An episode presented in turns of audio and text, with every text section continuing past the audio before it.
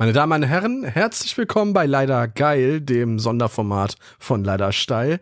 Und äh, ja, wie es hier in diesem, in diesem Sonderformat eine schöne Gewohnheit ist, haben wir auch heute wieder einen Gast zu Gast. Einen ganz besonderen Gast, einen musikalischen Gast. Jemand, der ähm, uns heute mit seiner Expertise, mit, seiner, mit seinen musikalischen Kenntnissen beglücken und erquicken wird. Aber zunächst einmal, wie immer, ein Hallo an meinen Co-Host und äh, ähm, ja, äh, an den wahnsinnig wunderbaren Wolfgang Walk. Hallo Wolfgang.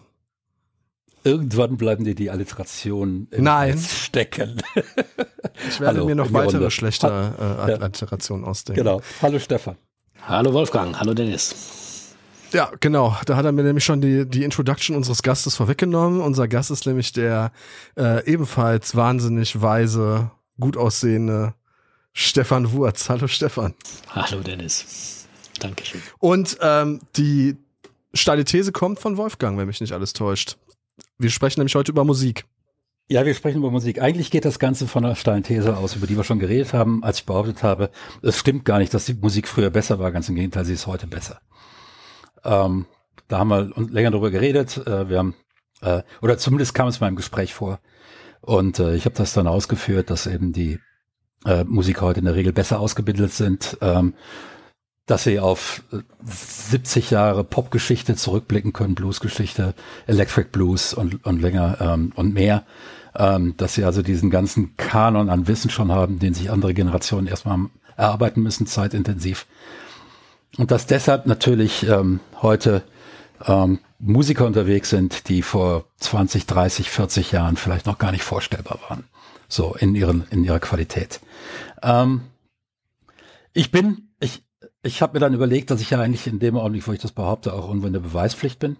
Und deshalb äh, habe ich mal hingeschaut und äh, habe gedacht, wir sollten vielleicht so einigermaßen regelmäßig, jetzt nicht wöchentlich, nicht monatlich vielleicht, aber einigermaßen regelmäßig eine Art Musikpodcast haben, wo wir über konkret, konkrete Musik reden, eine konkrete Band oder vielleicht mehrere, einen konkreten Musiker, äh, Musikerin, äh, da ein bisschen analysieren. Ähm, immer nach der Vorgabe, entweder sind das Musiker, die noch nicht bekannt genug sind, aber vielleicht demnächst, wo wir vermuten, dass sie demnächst sehr bekannt werden könnten.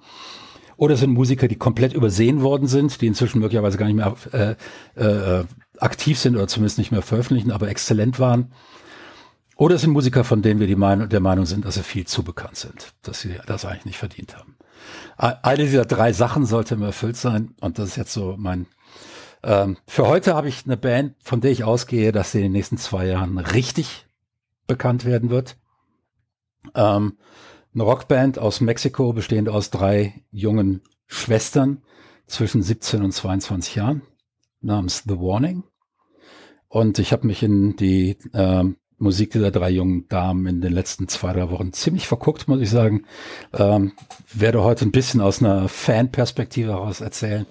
Ähm, um unsere ähm, Zuhörer jetzt nicht irgendwie zu ver veräppeln, muss ich direkt sagen, ich kenne Stefan seit mehr als der Hälfte meines bereits langen Lebens. Ähm, wir haben schon vor über 30 Jahren auf einer Bühne gestanden, glaube ich, zusammen, äh, haben zusammen Musik gemacht, wir haben zusammen äh, eine Rockoper geschrieben ich die Texte, er die Musik. Ähm, also es ist eine langjährige Kooperation, es ist durchaus eine Freundschaft. Er wird mich also möglicherweise nicht so hart angehen, wie ich das verdient habe. Ähm, wie es von also Dennis gewohnt bist. Wie es von Dennis, äh, er kann, also äh, äh, die Zuhörer können also der, bei der Kritik immer noch 25 Prozent oben drauf schippen und dann ist es das, was ich wahrscheinlich verdient hätte. Aber ja, ich habe mich in diese äh, drei jungen Damen beziehungsweise die Musik, die sie machen, einigermaßen verguckt. Ähm, es kann sogar sein, dass relativ viele unserer Hörer schon mal ein Video mit denen gesehen haben, aber äh, das ist jetzt inzwischen sieben Jahre alt. Und da, wenn ich jetzt gesagt habe, wie alt die damals waren, äh, oder wie alt die heute sind, äh, weiß man, dass sie damals 14, 12 und 9 waren. Und sie haben ein Cover von Enter Sandman gespielt. Und das ging äh, sehr viral. Das hat aktuell, glaube ich, 23 Millionen Views. Und hat sie so ein bisschen auf die Landkarte gesetzt als ja, Wunderkinder kann man nicht behaupten. So gut waren sie damals auch nicht, aber es war schon eine solide Performance. Wir können die gleich mal anspielen äh, und uns anhören.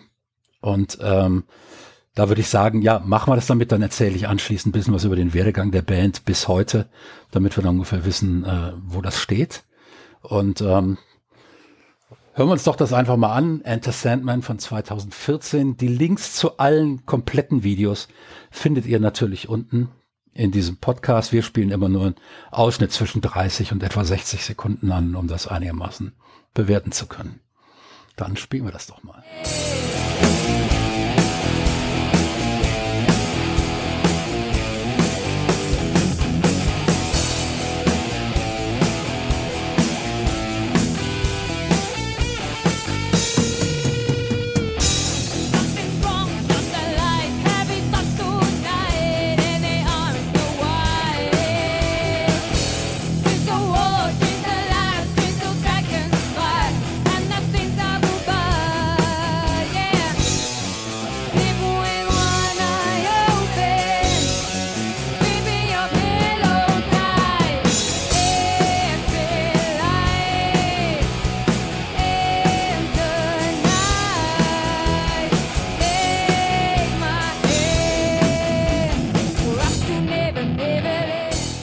Gut, jetzt haben wir uns das angehört. Stefan, äh, vielleicht stellst dich mal vor, dass du unsere Zuhörer glauben, dass du was davon verstehst. Und dann am besten erzählst du mal, was du von dieser Kinderband an der Stelle äh, äh hältst.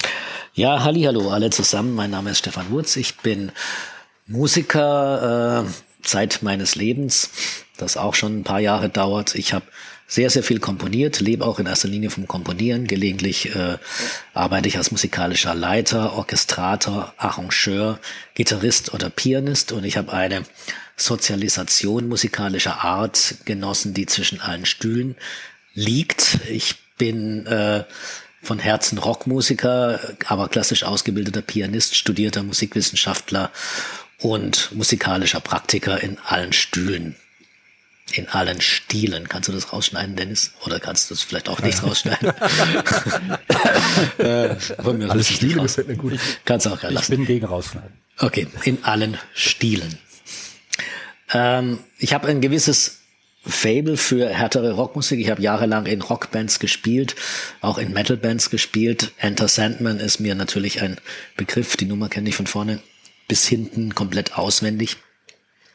Ähm, und das muss man schon mal sagen, das ist absolut amtlich gecovert. Das kriegen viele Erwachsene äh, nicht so hin, wie die das machen. Sie haben auch die wesentlichen Dinge erfasst. Sie spielen tight, sie haben den Punch und sie haben die Attitüde, auf die es ankommt. Kein Wunder, dass das damals so viral gegangen ist, dass das 23 Millionen Leute inzwischen gesehen haben.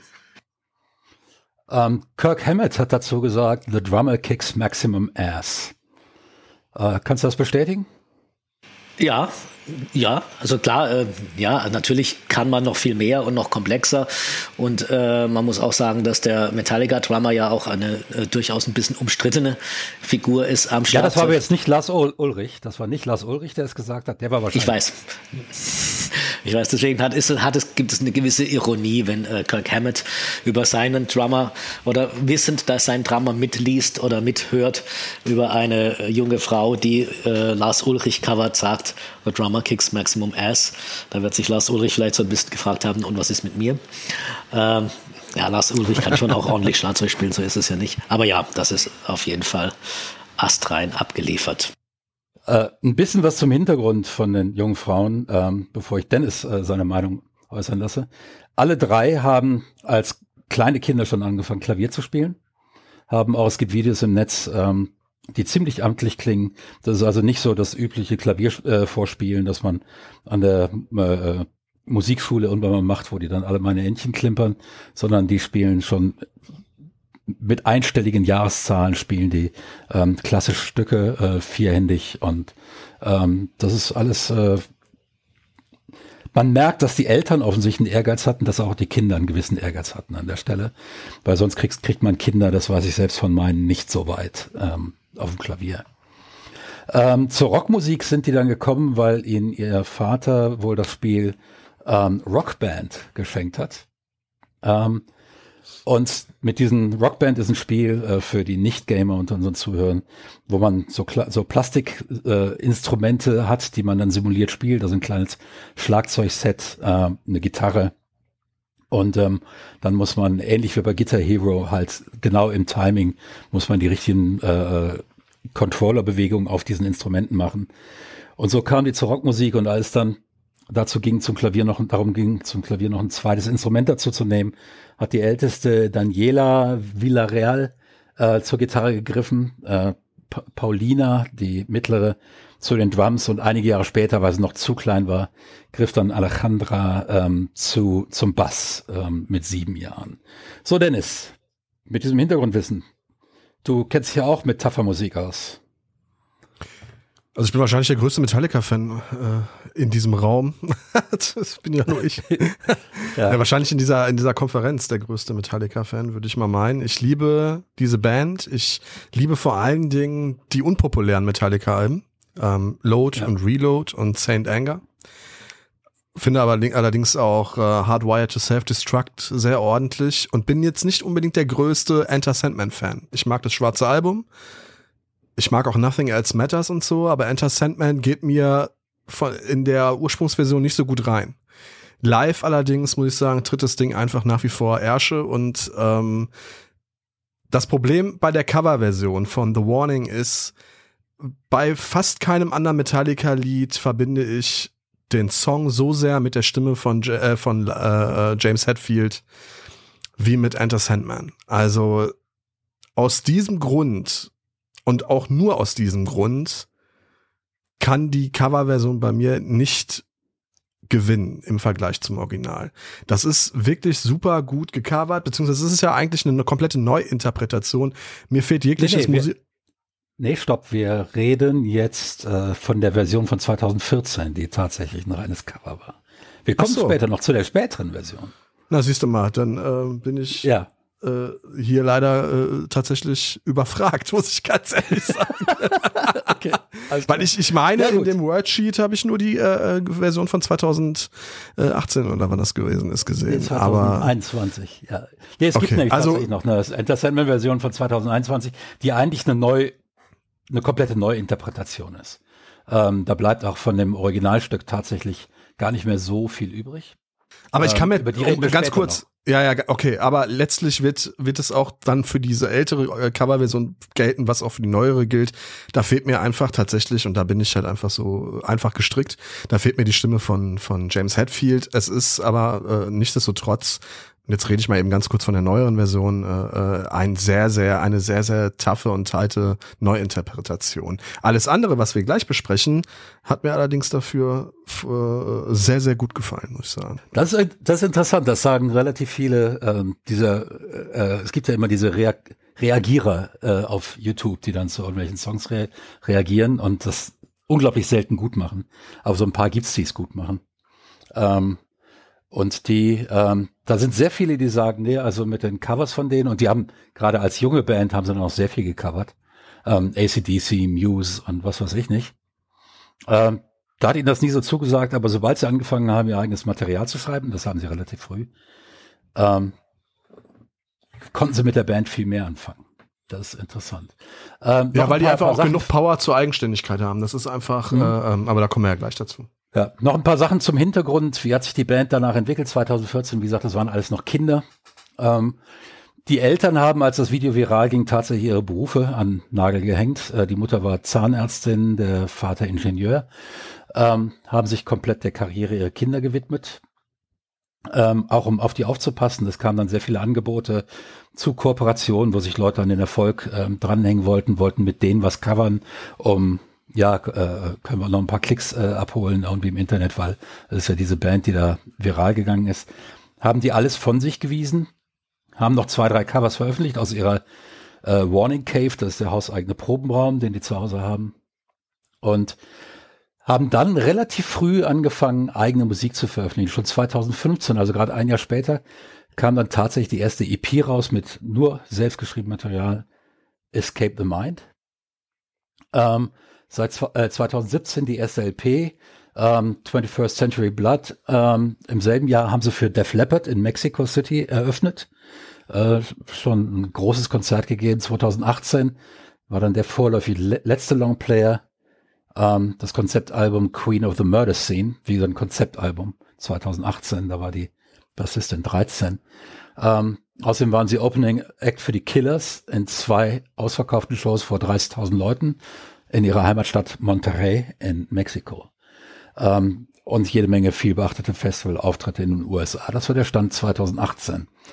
Ähm, wenn, Stefan, ich weiß, dass du Vater bist, ähm, wenn deine Tochter so ein Talent gezeigt hätte, was hättest du gemacht? Oh, also, ich muss dazu sagen, all, alle diese Alben, alle diese Alben sind ohne Plattenfirma erschienen, ähm, selbst produziert äh, mit ähm, mit einer äh, mit Crowdfunding, dass sie aus ihrer ähm, aus ihrer Followership, die sich The Warning Army nennt, ähm, immer wieder ähm, immer wieder um Geld gebeten haben, um bestimmte Dinge zu finanzieren. Das heißt, bis 2020 war die Band komplett independent. Ich glaube, die Frage kann ich so nicht beantworten, weil erstens ist meine Tochter noch jünger ähm, und zweitens wäre mir, äh, also ich glaube, was mir am meisten am Herzen lege, wäre, dass sie glücklich ist damit. Und wenn sie ein, ein, Talent zeigt, wenn sie ein Talent zeigen wird und das äh, förderungswürdig ist, dann würde ich versuchen herauszufinden, ob das gut für sie ist, ob ihr das gut tut. Und dann, wenn es geht und wenn ich es kann oder Leute kenne, die es können, das Talent fördern. Und ansonsten würde ich sie sich entwickeln lassen, wie sie sich entwickelt. Ja, das äh, denke ich. Das, also A, das wusste ich, dass das, äh, das so ungefähr deine. Aber nehmen wir mal an, sie hätte dieses Talent und sie wollte das. Ja, äh, sie wollte unbedingt und sie hat dann auch noch Freundinnen, die mit ihr in der Band spielen und so weiter. Und, und dann passiert auf einmal so ein Ding, wo dann 20 Millionen Leute ein YouTube-Video von den äh, Mädchen anhören. Ja, dann freue ich mich erstmal und dann unterstütze ich die dabei, so gut wie möglich weiterzukommen. Ja, ähm, ich finde es äh, un unglaublich, dass die Eltern, die ja doch wahrscheinlich auch gar nicht so schlecht bezahlte Beruf hatten, weil alle drei Kinder Klavierunterricht muss man sich auch leisten können, ähm, dass die dann tatsächlich ihre Berufe hinschmeißen und sich ganz der Karriere ihrer noch sehr jungen Töchter widmen. Ähm, irgendwas, irgendwo stellen sich mir da so ein paar Nackenhaare auf. Ich wollte gerade sagen, denke, das hat doch irgendwie ein Geschmäckle, ja, oder? Also äh, weil da in dem Moment ein großer Druck auf den auf den äh, Kindern lastet. Auf der anderen Seite machen die eigentlich, wenn man sie heute sieht, nicht den Eindruck, dass sie das groß berührt hätte. Ähm, aber es wäre schon interessant zu wissen, was, was da passiert ist. Interessant jedenfalls, dass es denen dann gelungen ist, diese, diese 15 Minuten Ruhm, die sie hatten, umzusetzen in eine Fanbase, die über Jahre treu geblieben ist, immer wieder Geld locker gemacht hat, auch um den Kindern weitere Ausbildung zu ermöglichen. Beispielsweise ein Summercamp im Berkeley College äh, wurde finanziert auf diese Art und Weise. Und ähm, dann und so wurden die drei jungen Frauen dann wenig überraschend besser. Besser, als sie, als sie schon waren. Ähm,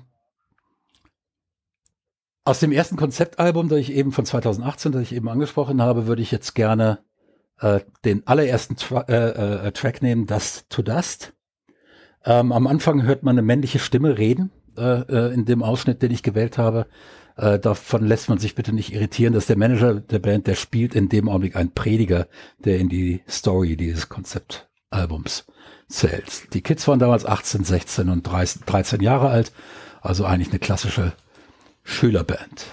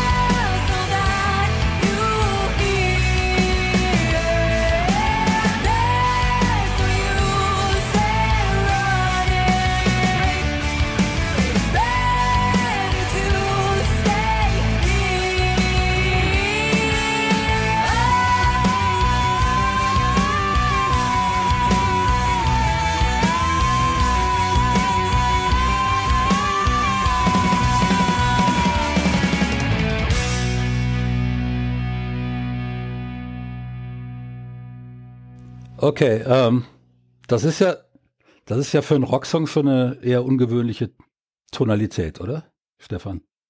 Mm, es ist eine, ich würde mal sagen, es ist eine seltenere Tonalität, aber keine irgendwie Neuerfindung. Also sie spielen in Phrygisch und äh, wenn man so will, wenn man es ganz, also äh, ganz genau nehmen will, dann sind sie in der Strophe hypophrygisch, weil die Melodie um die Quinte äh, sich abspielt. In Pre-Chorus sind sie klassisches Phrygisch, weil die Melodie auf den Grundton geht. Ähm, und im Refrain trifft Phrygisch nicht mehr so gut. Dann ist es eigentlich eher klassisches Rock-Harmonisieren. Äh, ja, aber es fällt ein bisschen auf. Phrygisch ist äh, seltener, aber keine Neuerfindung. Das haben äh, Black Sabbath, Metallica, Led Zeppelin, Deep Purple und viele andere auch schon gemacht. Okay, ähm, das heißt, es kommt im klassischen Hardrock eigentlich äh, von, von mehr oder weniger von Anfang an vor. Es klingt ja ein bisschen orientalisch, ne? Es, man, ja, ja, kann man, man kann das so hören. Für mich glaube ich, also für mich klingt es nicht orientalisch, aber das ist hat, glaube ich, auch nicht unbedingt was zu sagen, was ich wie höre. Es ist die kleine Sekunde als erster Schritt, die diese orientalische Assoziation auslöst, also dass wir vom Grundton erst einen Halbton nach oben gehen. Ja, ähm, und dann wieder in der vier und dann wieder von der vier auf die fünf auch ein Halbton. Nein, nächster Halbton ist von der 5 auf die 6. Echt? Ja. Okay. Dass du das nicht hörst, äh, Steff, äh, Wolfgang, also wirklich. Also für die, für die unseren, unter unseren Zuhörern, die Klavier spielen, äh, Phrygisch spielt man dann, wenn man auf den weißen Tasten spielt und bei E anfängt. Okay. Gut. Ähm, ich stimme Stefan völlig zu. Mit ja, allem, was äh, er gesagt hat. in, in, interessant ist hier, dass hier die Drummerin äh, äh, ähm, den Liedgesang übernimmt. Also nicht, äh, die Band hat zwei Leadsängerinnen, die Gitarristin und die Drummerin. Ähm, ganz selten äh, singt auch die Bassistin mal Lied, aber meist nicht lange und eigentlich nie einen ganzen Song. Ähm, und äh, ich werde später nochmal auf diesen Song äh, ähm, zu sprechen kommen, aber ich finde, ähm, ist es richtig, äh, davon auszugehen, dass wahrscheinlich die klassische Ausbildung geholfen hat, den, äh, diesen Song so zu schreiben, in der Tonalität? Ähm, Gegenfrage, wissen wir denn, wer den Song geschrieben hat? Äh, die Songs werden normalerweise von der Drummerin erstmal ähm, prinzipiell in den, in den Themen und so weiter ausgelegt und dann setzt die ganze Band zusammen und erarbeitet den Song in, im Arrangement. Das ist die normale Arbeitsweise. Bei diesem Konzeptalbum ist es auch so, dass die ganze Story und alles eigentlich von der Drummerin kam. Ähm, wie gesagt, damals 16 Jahre alt und ähm, äh, deshalb gehe ich fest davon aus, dass das bei dem Song auch so. Ich glaube tatsächlich, äh, ich weiß es nicht. Ich weiß nicht, was für eine klassische Ausbildung die am Klavier bekommen haben. Aber die klassische Ausbildung, die man bei uns am Klavier bekommt, beinhaltet in den ersten fünf oder sechs Jahren kein Studium der Kirchentonleitern. Äh, so dass es für mich plausibel, na, für mich würde es plausibler erscheinen, dass die einfach äh, Gitarrenriffs, Bassriffs rumgejammt haben und dann an diesem Riff hängen geblieben sind, was cool klingt, weil es eben so ein bisschen auch äh, alte Helden wieder heraufbeschwört. Klassische Hardrock-Riffs der 70er, 80er Jahre, die man da so ein bisschen durchhören kann. Ja, okay, die haben sie definitiv zu Hause gehört. Das bestätigen sie auch immer, äh, dass sie bei den Eltern sehr viel von diesen alten Bands gehört haben. Eigentlich alle. Ähm, aber auch Pink, sowas wie Pink Floyd. Ähm, also es war nicht nur harter Rock. Ähm, gut. Ähm, ich weiß jetzt, äh, ich gehe davon aus, dass sie, ich meine, sie haben alle äh, Klavier gespielt als äh, erstes Instrument und dann war das andere Instrument das zweite. Ähm, sie haben, wie gesagt, sehr jung angefangen. Ähm, das wäre also in jedem Fall nicht die ersten fünf, sechs Jahre bei denen, weil diese Paulina wohl mit fünf Jahren angefangen hat, Klavier zu spielen. Ähm, das wäre dann, ähm, da war sie 16, da wäre sie schon im elften Jahr gewesen. Ähm, wenn sie noch gespielt hat, weil die aber, äh, die haben tatsächlich mit dem Erfolg dieses Videos, des äh, Sandman-Videos, ähm, haben die äh, auf Homeschooling umgestellt und dann jeden Tag mindestens drei Stunden äh, Beschäftigung mit den Instrumenten und äh, mit der Band äh, äh, vorgenommen. Jeden Tag. Ähm, es kann also sein, aber ja, es stimmt. Ähm, Wir wissen es nicht. Es gibt Leute, die ja die lernen das irgendwie, weil der Vater Kirchenmusiker ist in ihrem zweiten Jahr Klavierunterricht. Und es gibt Leute, die studieren Klavier und spielen Konzertpiano und wissen immer noch nicht, was das ist. Okay. Alles klar. Ich dachte, das wäre sowas wie das normale Vokabular, das man lernt. Ja, es setzt ein Interesse an Theorie voraus. Ja. Wenn das da ist und wenn du jemand hast, der dir es dann auch beibringen kann, dann äh, begegnet ja. dir das irgendwann. Aber viele Musikpraktiker äh, arbeiten ja eher intuitiv. Mhm. Gut, wir haben also äh, jetzt von 2018 einen kleinen Sprung nach 2020. Dazu muss man sagen, dass die Band im Laufe des Jahres 2020 mit Republic, ähm, einer der momentan größten und erfolgreichsten Plattenfirmen auf diesem Planeten, äh, einen Deal ausgehandelt hat über sieben Monate hinweg, der ihn ähm, den Eigentum an ihrer Musik, äh, ähm, an der alten Musik ließ, die sie geschrieben hatte, die IP, ähm, der ihn ähm, völlige künstlerische Freiheit einräumte, sich weiter so zu entwickeln, wie sie das wollen.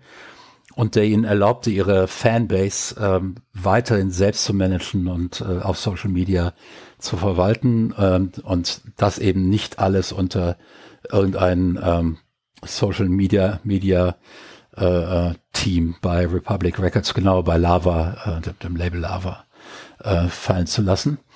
Ähm, Sie waren dann Ende 2020 im Studio und haben zwölf Songs inter, äh, insgesamt aufgenommen, die sie eigentlich als dritte LP veröffentlichen wollten, begleitet von einer äh, Tournee. Die fiel dann ins Wasser, so dass man erstmal nichts veröffentlicht hat und dann äh, im Sommer 2021 die Hälfte dieser zwölf Songs als EP. Ähm, die zweite Hälfte soll dann wohl in diesem Jahr kommen. Ähm, den ersten Song, den ich da mit denen äh, gerne äh, noch was zu, zu Republic. Ich weiß nicht, äh, inwieweit, Stefan, du dich damit auskennst. Republic hat so eine ganz seltene Mischung aus alten Helden, wie beispielsweise Pearl Jam, ähm, richtig erfolgreichen Leuten wie Ariana Grande und äh, Taylor Swift und dann sehr jungen Künstlern, wie beispielsweise eben jetzt The Warning, aber auch ähm, Angelina Jordan, ähm, die ist erst 16 und ein gesanglich wirklich ein Jahrhunderttalent. Ähm, äh, und die sind da unter Vertrag und ich habe ein bisschen das Gefühl und ich hoffe, dass sich das bestätigt, dass Republic dann auf die jungen Künstler aufpassen kann, weil die Alten genügend Geld einfahren. Ähm, ich hoffe, das stimmt. Hat einer von euch da mehr Informationen als ich? Absolut nicht. Absolut nicht. Oh Gott. Müssen wir noch eine Sondersendung zu Republic machen, falls das jetzt falsch war. Okay, also vielleicht Feedback aus der Gemeinde, die gemeinen Stories über Republic wissen. Ähm, hoffen wir Fall für die jungen Leute, dass die da die Zeit bekommen, sich zu entwickeln, die sie benötigen. Ähm, wie gesagt, die, die äh, Tour äh, wegen der dritten Platte scheiterte, daran scheiterte dann letzten Endes auch die dritte LP, zumindest in dem Format. Ähm, die Mayday EP, EP erschien im August 2021 und ähm, daraus spielen wir jetzt mal einen Ausschnitt ähm, aus einem Song namens Choke. Was mir nämlich aufgefallen ist, auch schon am Song davor, ähm, dass die Band jede Menge große, sogar langwierige Melodien schreibt, die gleichzeitig für, für mich sehr catchy sind, ähm, sehr ähm, so richtige Stadionrock mit Gröl-Melodien, wo ich mir vorstellen kann, dass 30.000 Leute, die äh, glücklich mitsingen und anschließend ohne Stimme wieder, mit, äh, wieder nach Hause gehen nach dem Konzert. Ähm, Choke ist eine Art Powerballade, wobei ich das muss man ein bisschen mit einer Prise Salz äh, versehen, den Begriff, weil eine Ballade ist es eigentlich nicht wirklich. Ähm, schauen wir doch hier mal in diesem Beispiel erstmal nach den Hooks.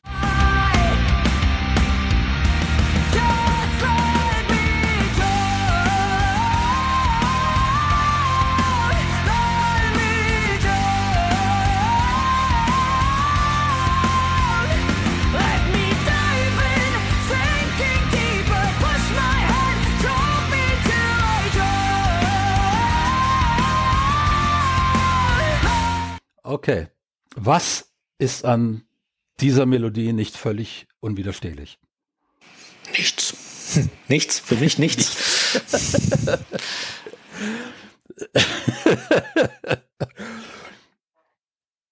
ähm, ich bin irgendwann mal, ähm, und da kannst du mich jetzt vielleicht wieder korrigieren, ich bin irgendwann mal relativ früh, spät in den 70ern oder früh in den 80ern, vom Hardrock für eine ganze Zeit lang weggekommen. Also vom Hardrock jetzt als Genre, nicht unbedingt von hartem Rock als da gab es dann später Grunge und Hardcore und was weiß ich nicht.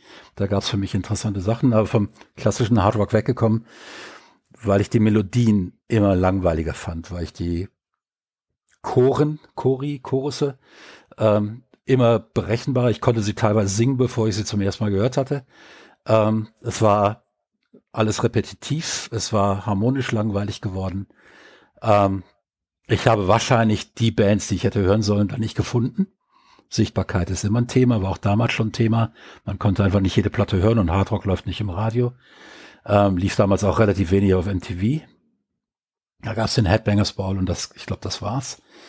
Ähm, welchen Fehler habe ich damals gemacht, dass ich die Bands zwischen damals und jetzt The Warning verpasst habe, die sowas schon mal gemacht haben? Ja, da liegt ganz schön viel Zeit dazwischen. Ne? Das sind ungefähr, ja. wir reden von 40 Jahren. Ähm, also für mich beispielsweise der, für mich die Definition einer langweiligen Hardrock-Band, Bon Jovi. Ja, wahrscheinlich können wir dafür jetzt äh, eine Stunde füllen mit der Diskussion und wären dann und trotzdem noch nicht mhm. durch. Ja. Ähm, also die 80er waren halt die 80er.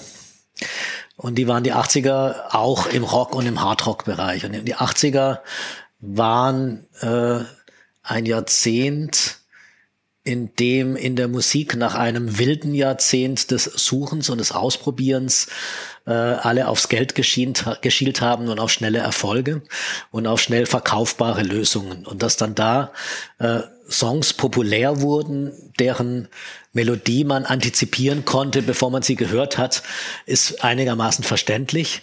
Und dass die Musik in den 80er Jahren, die das nicht gemacht hat, äh, nicht im Radio lief, ist auch verständlich. Diese 80er Jahre Mucke, die extrem kommerziell war, Hardrock von Bon Jovi, äh, als Beispiel, hat ja dann seine Krise bekommen in den frühen 90er Jahren, als wir dann angefangen haben, Nirvana zu hören und Pearl Jam und Soundgarden und plötzlich wieder interessante Harmonien gefragt waren. Aber Soundgarden beispielsweise in den, in den frühen 90ern oder auch schon in den späten 80ern haben die ja angefangen, war eine absolut interessante Band, die äh, aufgebaut hat auf Led Zeppelin und dann äh, Musik weitergetrieben hat. Und das war, war das Hard Rock im klassischen Sinne? Für mich auf jeden Fall, ja. Das, also Soundgarden hatte für mich in jedem Fall deutliche Prog-Elemente, ohne dass ich jetzt sagen will, dass The Warning die nicht auch manchmal hat. Ähm, aber ähm, das war mit so vertrackten Rhythmen und ähm, auch musikalische Artistik teilweise, äh, gerade auch im Gesang von Chris Cornell. Ich meine Chris Cornell, also die Stimme ja. von Chris Cornell, ja. Aber auch die, aber auch die Gitarre und das äh, und Matt Cameron ist jetzt natürlich auch ein Schlagzeuger, der sehr gerne mal mit seltsamen Metriken umgeht. Ähm, Aber es ist ja, äh, also du kannst ja nicht sagen, die Tatsache, dass Soundgarden anspruchsvolle Harmonik und anspruchsvolle Rhythmik macht, disqualifiziert sie als Hardrock-Band. Und dann gleichzeitig sagen und gleichzeitig sagen, dass The Warning eine Band sind, die äh, in den Hardrock anspruchsvolle Rhythmik und Melodik reinbringt. Nee, nee, Jetzt nee, wird's nee, interessant. Ich glaube, das ist, das ist, das ist nicht meine, das ist nicht meine Argumentation. Meine Argumentation ist, dass ähm, und da, und da mache ich wahrscheinlich, möglicherweise wirklich einen Fehler, wahrscheinlich sogar. Ähm, meine Argumentation ist, dass ähm, Soundgarden gar keine Hardrock sein wollte, sondern die wollten wirklich, ähm, die waren, sie gehörten zur Seattle-Szene, die Seattle-Szene war sehr relativ breit aufgestellt musikalisch.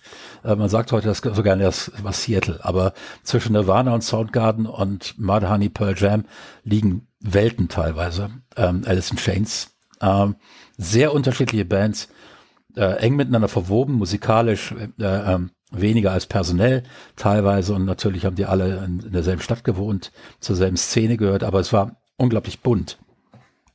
Und ähm, ich hätte wahrscheinlich wenige Probleme, Pearl Jam dem Hardrock äh, zuzuordnen. Und wer mich kennt, kennt, weiß ich, weiß, dass ich äh, ein großer Fan dieser Band bin. Ähm, bis heute jede Platte von denen, jede.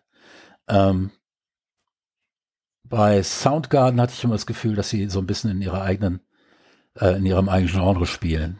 Ähm, Nirvana war ganz klar ein Punk-Nachfolger im besten Sinne. Ähm, Pop-Punk ähm, hat möglicherweise dieses Genre überhaupt begründet. Ja, vielleicht leiden wir an einer unterschiedlichen Vorstellung des Begriffs Hard Rock. Weil alle Bands, ja. die du jetzt gerade erwähnst, inklusive der kompletten Stilistik des Punk, sind Kinder des ja. Hard Rock. Ja, sind Kinder. Aber Hard Rock hat für mich immer sehr deutlich hörbare Wurzeln im Blues. Und die habe ich bei Soundgarden nicht so gehört, bei Nirvana höchstens, wenn sie uh, Where Did You Sleep Last Night nachgespielt haben. Und uh, bei Pearl Jam auf der anderen Seite immer wieder relativ deutlich. Also ich finde, ja, ich, ich höre das, glaube ich, anders. Also ich höre Soundgarden äh, deutlich bluesig. Auch Chris Cornells Gesang äh, hat eindeutig eine Blueswurzel. Und die, die Melodie von Soundgardens größtem Hit, äh, Black Hole Sun, äh, läuft wunderbar durch eine Blues-Pentatonik. Der Trick ist nur dabei, dass die Harmonien in dem Moment sehr vertrackt sind, die gleichzeitig kommen. Aber die Melodie ist erst reiner Blues. Können wir vielleicht nochmal erwähnen, was für ein sensationell gutes Lied das ist und wie schade es ist, dass, dass Chris ja. Cornell leider viel zu früh, wie so viele andere, das Zeitliche gesegnet hat. Ja, genau. Ähm, was mir noch aufgefallen ist jetzt äh, an, an, an der Stelle, um wieder zurück auch zu diesem Song zu kommen, ähm, ich habe schon das Gefühl, dass die Band eine relativ agnostische Position zum Hardrock haben, den sie definitiv als, also eigentlich sprechen sie bei ihrer Musik von Rock'n'Roll. Relativ durchgängig. Ähm, und Rock'n'Roll, zumindest im klassischen Sinne, ist es natürlich nicht. Ähm, sie, weder haben sie also ich habe noch keinen Song gehört, wo sie auf die drei äh, Akkorde äh, zurückgreifen oder wie auch immer. Ja, ich glaube, Wolfgang, da muss ein bisschen vorsichtig sein, weil Rock'n'Roll im englischen Sprachraum völlig anders gebraucht wird als im deutschen. Rock'n'Roll im englischen Sprachraum schließt definitiv alles ein, was wir als Hardrock bezeichnen und auch noch alles, was wir als Metal bezeichnen.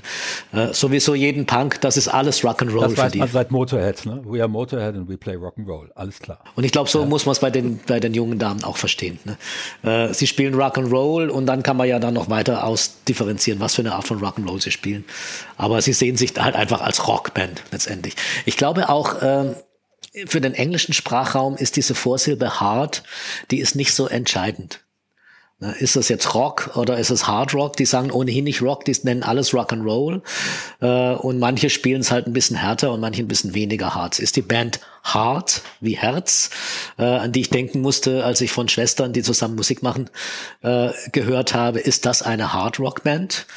Großes Fragezeichen. Bei Barracuda definitiv, aber bei Alone und What About Love, was ist es, eine 80er Jahre Popband?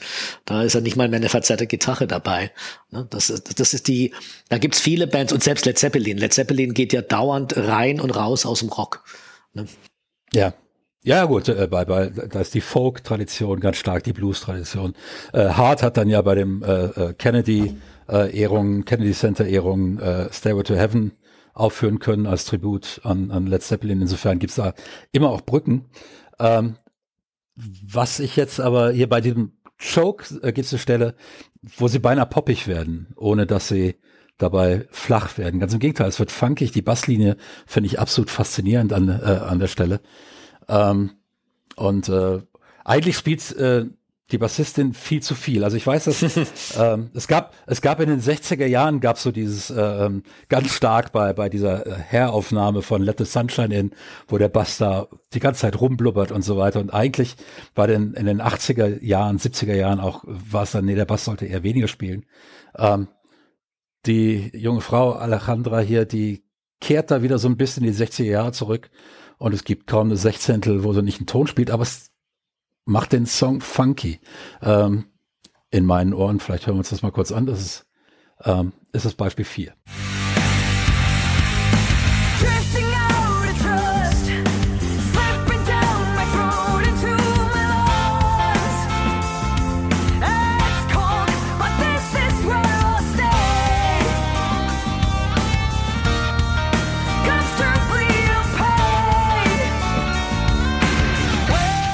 Ich weiß jetzt nicht genau, welche Stelle du meinst. Äh, ich finde nicht, dass die Bassistin zu viel spielt. Ich finde, dass die geil spielt. Darf man, oh, ist vielleicht das nicht korrekt. Ich finde, dass die richtig cool spielt und richtig tolle äh, Bassläufe spielt. Und ich finde aber, das Arrangement hat den Raum dafür. Das Arrangement ist dick, aber das kann solche Bassläufe noch zulassen. Ich erinnere mich ein bisschen an Lenny Gravitz und an äh, Extreme, auch an Bands, die äh, diese Nähe zum Funk im Rock, Hardrock äh, hatten und dann auch eben Bassisten hatten, die dementsprechend arbeiten durften. Bassisten freuen sich ja mal, wenn sie sowas machen dürfen. Und, und das ist ja sicher auch hilfreich, um bei einem Trio, weil es, wenn man sich mal überlegt, was waren die herausragenden Trios der Welt? Ähm, Jimi Hendrix Experience, ähm, äh, Rush, Nirvana, äh, ZZ Top. Die Ärzte. Äh, gibt, gibt, gibt sicher noch zwei oder drei, aber als Trio fett zu klingen, ähm, das ist, äh, ich glaube, das trennt tatsächlich die Spreu vom Weizen bei, bei, bei Trios. Und, und die Jungfrauen klingen fett. Gut, die klingen, sie klingen auch deswegen fett, weil hier in der Studioproduktion äh, drei verschiedene Gitarrenlinien zu hören sind, die die live natürlich dann ja. nicht mehr spielen können. Aber ja, du hast schon recht. Äh, jeder, der ja. mal in einer Band gechampt hat und dann äh, in einer Situation war, wo es nur noch Bassgitarre und Schlagzeug gab, also nur noch drei Musiker, dann hat ein Bassist, der nur noch Grundtöne gespielt hat, äh, das ging dann nicht mehr. Dann wurde es zu langweilig, das konntest du als Gitarrist harmonisch überhaupt nicht äh, auffüllen, was da gefehlt hat. Also und das kann ich mir vorstellen, dass es bei denen live auch dementsprechend gut klingt, wenn die diese Bassläufe ausspielen. Jetzt äh, kann man natürlich äh, argumentieren, Led Zeppelin war letzten Endes auch ein Dreier mit einem Sänger, genauso The Who. Ähm, aber es ist natürlich was anderes, ob man einfach nur singt und einfach nur Gitarre spielt, also zwei Leute, oder ob man beides tut. Ähm, und nochmal was ganz anderes ist wenn man parallel noch Schlagzeug spielen muss. Vor allem, wenn man, komme ich gleich noch drauf, so Schlagzeug spielt wie Paulina Villarreal. Ähm, und dann ist natürlich so, dass äh, die Bassistin auch noch zumindest Background singt, ähm, regelmäßig in fast jedem Song.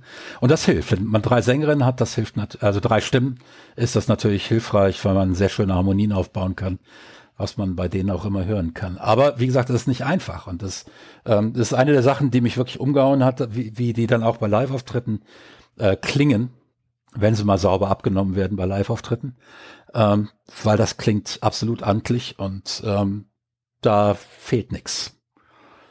Ähm, wobei man sagen muss, die arbeiten mit, mit Clicktracks live, das heißt, die spielen in der gleichen Geschwindigkeit. Macht doch jeder, oder? Das macht heute fast jeder. Sie arbeiten aber auch noch mit Backing-Tracks. Das heißt, also wenn da drei Gitarren aufgenommen sind, hört man wahrscheinlich auch alle drei auf dem Konzert.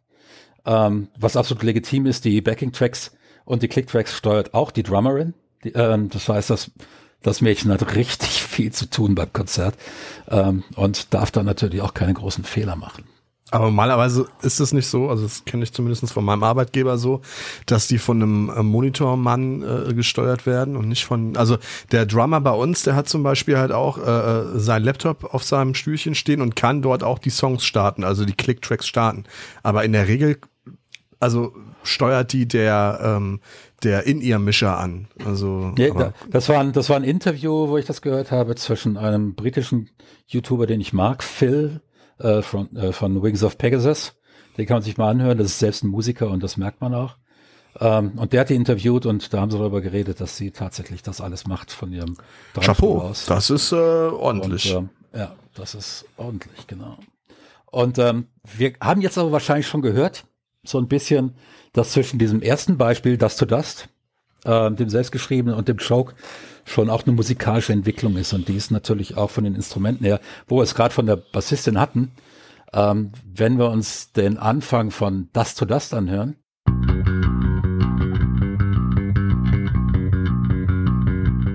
Das wackelt zeitlich ganz deutlich hörbar, selbst für meine Ohren.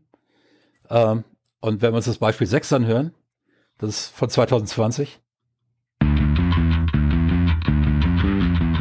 da wackelt gar nichts mehr.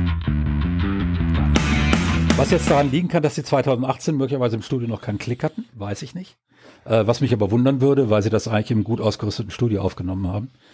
Äh, in, in Monterey ähm, bei Victoria Records.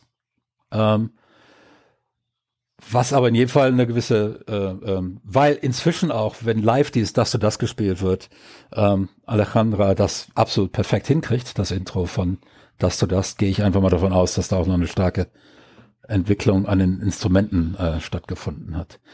Ähm, jetzt ist äh, der Anfang von vom nächsten Stück haben wir dann schon gehört, Disciples, das ist ein gefasster Bass. Ähm, bin ich ein absoluter Sucker für. Das liebe ich, einen gefassten Bass. Aber, ähm, Wolfgang, was ist bitte ein gefasster Bass? Also gefasst, also F-U-Z nehme ich an. Ja, F-U-Z-Z. Das heißt, er ist verzerrt. Ja, er ah. ist verzerrt. Ja. Ähm, zu hören unter anderem auch beim, zu hören unter anderem auch beim Siegersong vom letztjährigen ESC von Moneskin. Ähm, also auch ein Bass-Solo in der Mitte, ein kurzes, äh, mit einem verzerrten Bass ähm, zu hören. Finde ich total geil.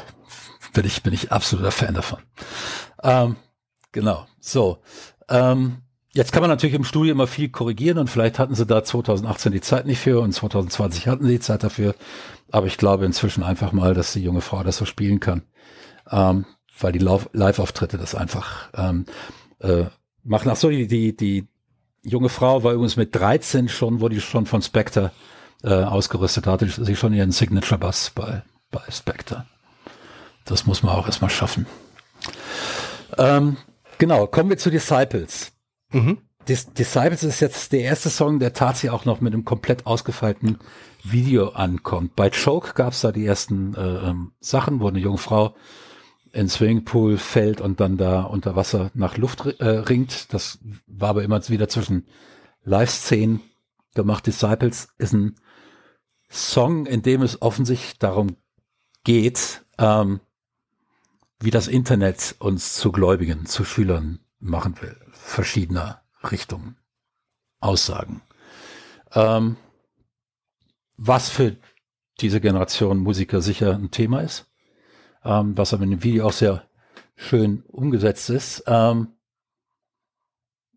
und was mir aufgefallen ist an der Stelle ist, wie unglaublich abwechslungsreich die Musik von denen ist. Two, three,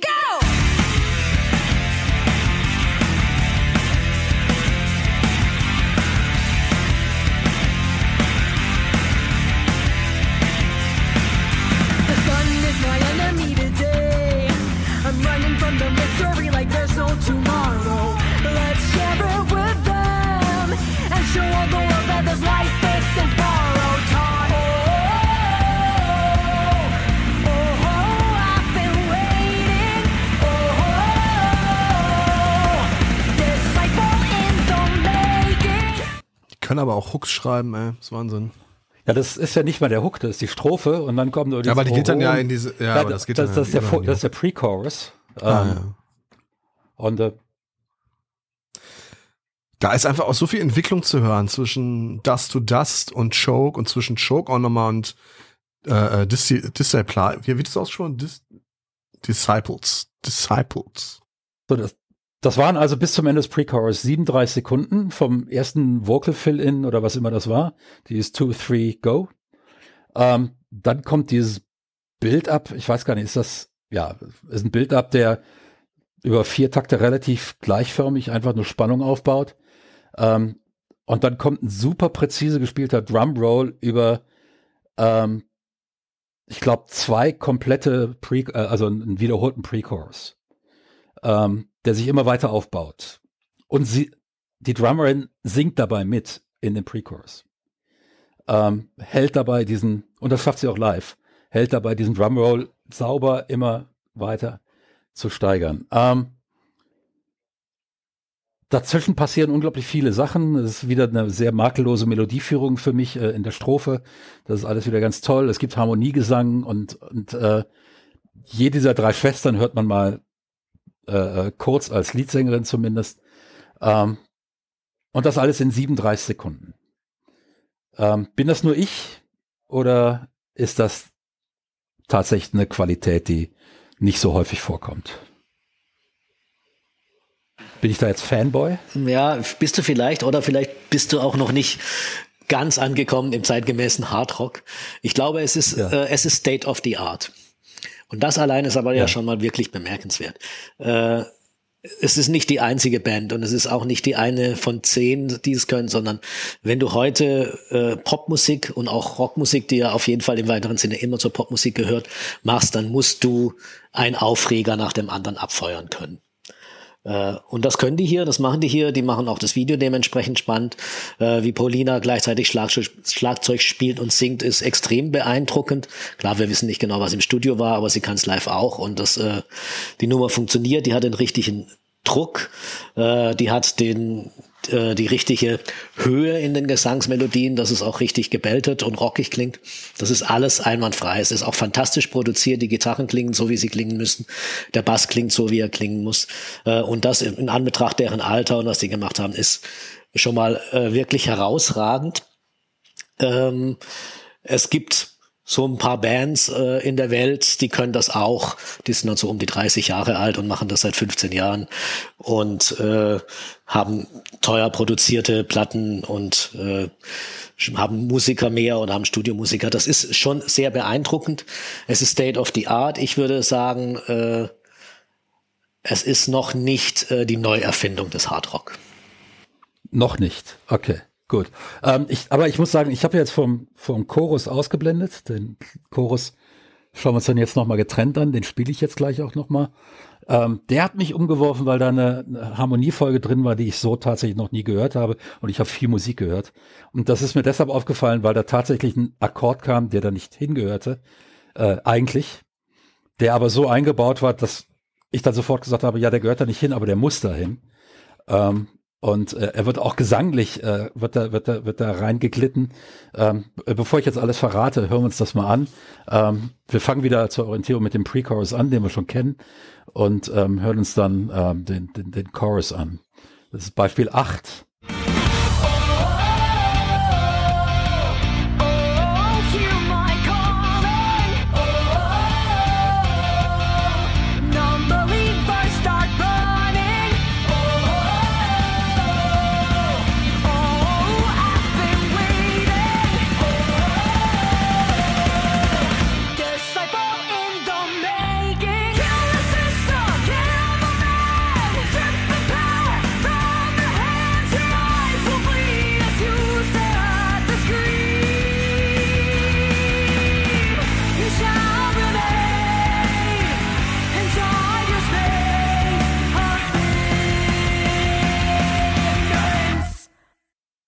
Ähm, was hier passiert, und jetzt kannst du mich korrigieren, ich bin sicher sehr wenig perfekt darin, so, so Akkorde rauszuhören. Aber das ist eine Akkordprogression äh, am Beginn, äh, wo sie anfängt, Kill the System. Ähm, das ist, äh, geht von D nach C nach B. Und dann, und das ist das Überraschende, nach E. Also zum deutschen B. Also ich darf korrigieren. Es geht von D nach G nach B oder für äh, neuen Rockmusiker Speech B-Flat. Äh, also das äh, tiefe B, nicht das B der Amerikaner. Und von dort geht es nach E, das hast du richtig gehört. Und ja, das ist spannend. Und der, genau, der E ist nämlich am weitesten weg vom B-Akkord äh, ähm, äh, tonal gesehen, weil alle Akkorde ja anders sind, sind dichter dran, weil es gibt ja wieder die Oktave.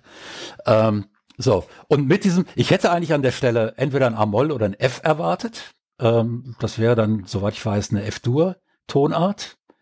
Ähm, kann mich da aber auch vertonen. Aber weil das eben nicht kam, sondern das E kam, dachte ich, ob. Und in dem Augenblick geht sie auch, schleift sie den Gesangston so einen halben Ton hoch, äh, um da reinzukommen. Und das zusammen war sehr spannend. Und das öffnet tatsächlich dann die Tür, um eben nicht einfach nur jetzt diese Gesangslinie zu wiederholen, sondern eine ganz neue Gesangslinie dran zu hängen und damit den Chorus doppelt so lang zu machen. Und eben das wieder zu erreichen, worüber ich ja eben schon mal gesagt habe, dass das Ganze abwechslungsreich ist, dass das Ganze nicht immer nur dieselben kurzen Versatzstücke sind, die man zusammenpackt und dadurch wirklich eine epische Geschichte eigentlich an der Stelle entsteht, die, die das Ganze zusammenhält. Und dieser Abgang ist dann, äh, auch da kann ich mich wieder vertun, ähm, das ist dann von ähm, A, sie, dann kommt man nämlich nach A, das geht dann über, ähm, was ist das, Cis-Moll nach G, nach D mit einem Fiss im Bass und einem E.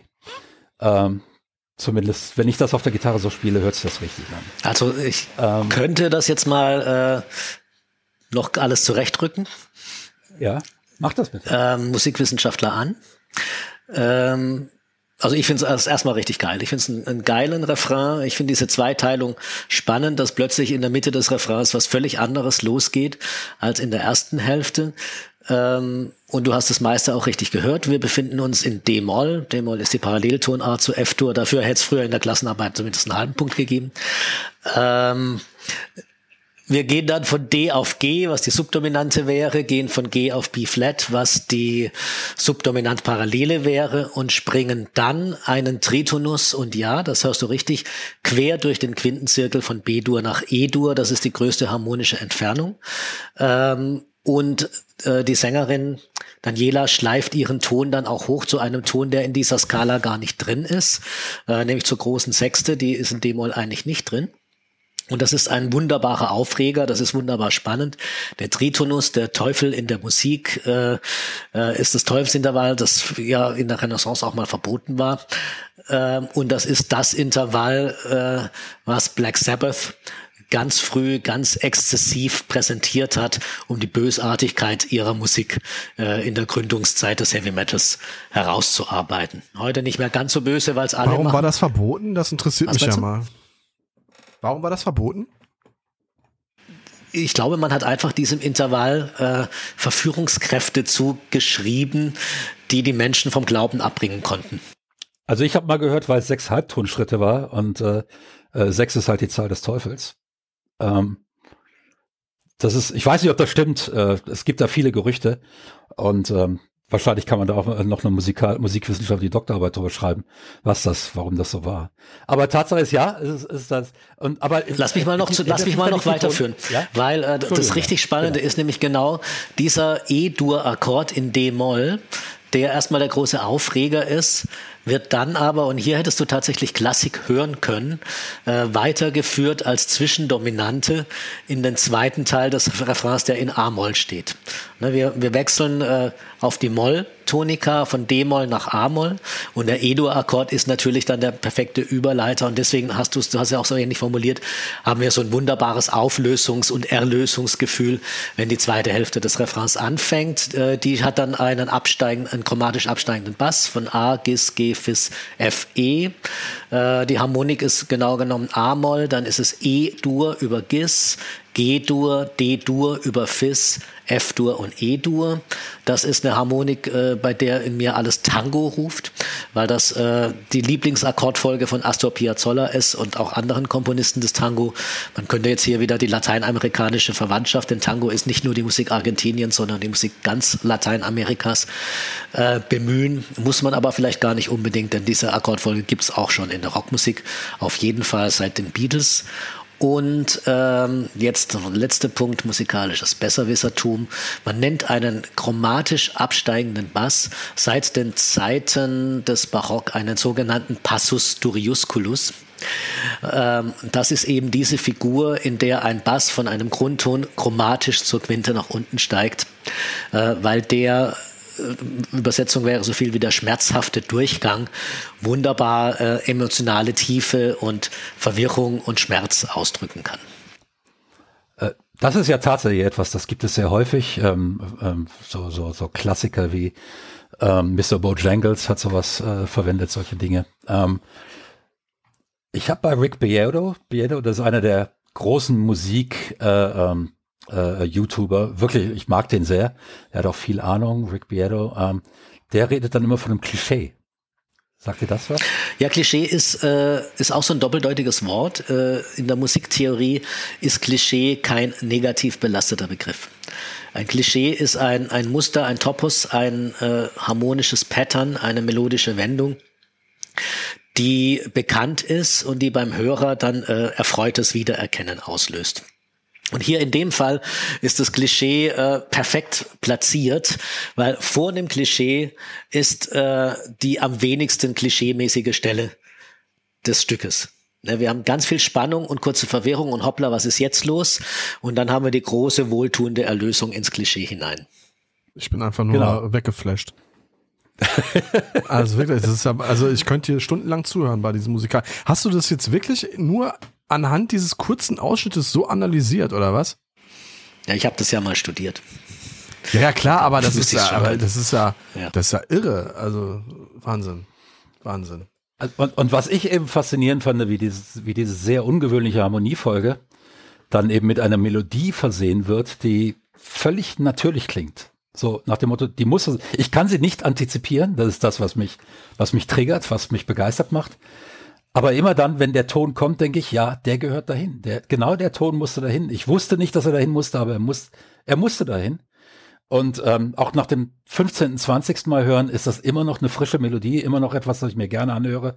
Weil, nicht weil es, es überrascht mich nicht mehr, aber ähm, ich freue mich einfach daran, dass da ähm, ein paar, paar Dinge sind, die ich so tatsächlich noch nicht gehört habe. Ähm, diese, also dieses E ist, bin ich jetzt froh, dass du mir da übereinstimmst, sehr, sehr clever. Und ähm, Mach ist eigentlich dann so der magische Moment, der diesen Song tatsächlich ausmacht, der sonst ein guter, straighter Rocksong wäre, äh, mit einer guten Melodie, aber ähm, ich glaube nichts, was ich mir 30, 40 Mal anhören würde. Aber diese, dieser Akkord, der macht das wirklich. Ähm, das ist aber immer noch weit entfernt jetzt von Prog oder Metal. Ja, ja, es gab das, ich glaube, das hast du wahrscheinlich damals auch nicht so viel gehört. In, in den Nullerjahren, äh, ja, diese Strömungen namens New Rock und New Metal. Äh, die, die Heroen dieser Strömung waren Bands wie Limp Bizkit und Linkin Park. Ähm, und da wurde nach den 90er Jahren, wo Grunge irgendwie mal so alles ein bisschen weggefegt hat und viel Rückbesinnung auf die 70er war, ähm, Rockmusik wieder so ein bisschen äh, näher an die Popmusik rangerückt, äh, viele Harmonien gespielt, viele Rhythmen gespielt, die schnell eingängig waren. Damals war ein Riesenhit beispielsweise eine New Metal Version von Michael Jacksons, ah, jetzt weiß ich nicht mehr, welcher Song es war. Smooth Criminal oder Billie Jean? Ja, genau, genau, Smooth Criminal, das war's, äh, von ähm, Alien Ant Farm ja, hieß genau. die Band. Geile Sache, geile Band und äh, diese New Rock und New Metal Bands, die höre ich immer durch bei äh, The Warning. Da haben die also die Rockmusikgeschichte auch der letzten 20 Jahre mit drin. Ne? Klar, die Wurzeln kann man weiter zurückverfolgen, die gehen eben bis zu Black Black Sabbath und Led Zeppelin. Aber hier ist äh, eine ganz große Nähe und nicht scheu zu eingängigen Melodien, zu poppigen Rhythmen äh, ne, da und ist hörbar was eine Band auch, die ich immer, immer wieder durchhöre bei The Warning, ist Hailstorm mit der Sängerin Lizzie Hale, die, also manche Songs von, von The Warning könnten direkt von einem Hailstorm-Album stammen. Die gehen übrigens im Sommer zusammen auf Tour. Ach, das ist ja wunderbar. Hier bei uns in Deutschland? Lizzie, Hale, nee, nee, in Amerika. Lizzie Hale, Pretty Reckless und The Warning. Das ist natürlich wahrscheinlich gerade das absolut ultimative feminine Ticket, ähm, das es gibt. Und ähm, das ist also ähm, dann für die Jungen in der Crowd, selbst wenn sie Musik nicht mögen, äh, optisch gibt's da sehr was aufs Auge. Ähm, um, um diesen Gorilla aus dem Raum zu kriegen, alle drei junge Frauen sehen wirklich überwältigend aus, ähm, muss man dazu sagen. Das heißt, Bühnogen ist da einiges geboten. Ähm, aber wer dann nur die Augen aufmacht, der verpasst halt das Beste an der Band.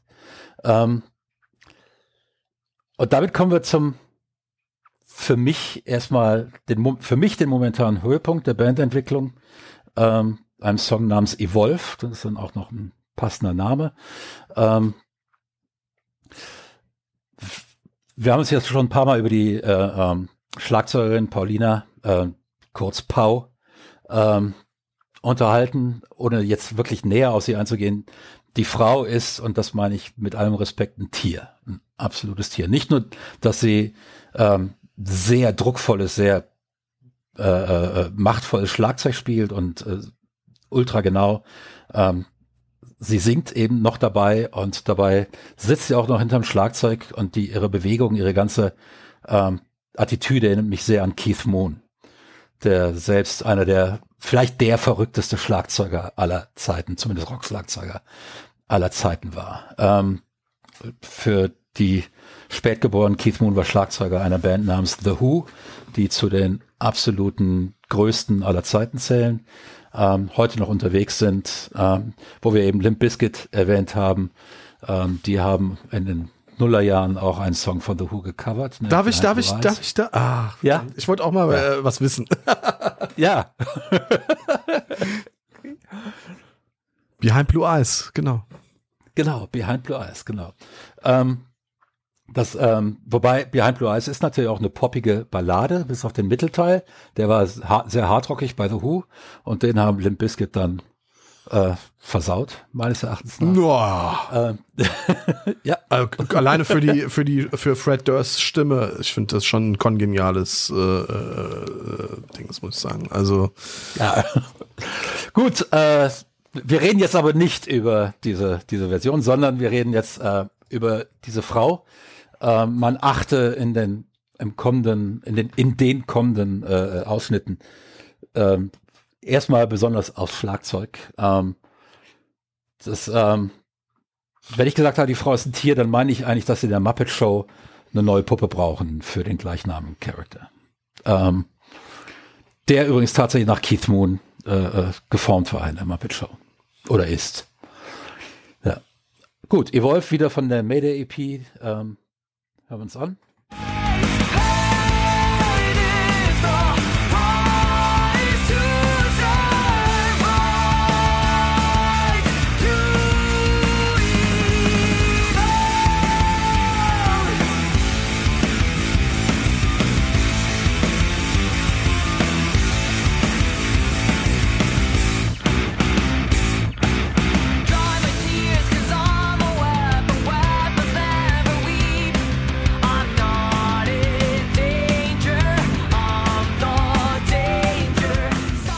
Okay, ähm, wir haben ja eigentlich alles wieder, was wir auch schon besprochen haben, diese großartigen Melodien, die äh, super Hooks sind, die im Stadion äh, exzellent funktionieren werden.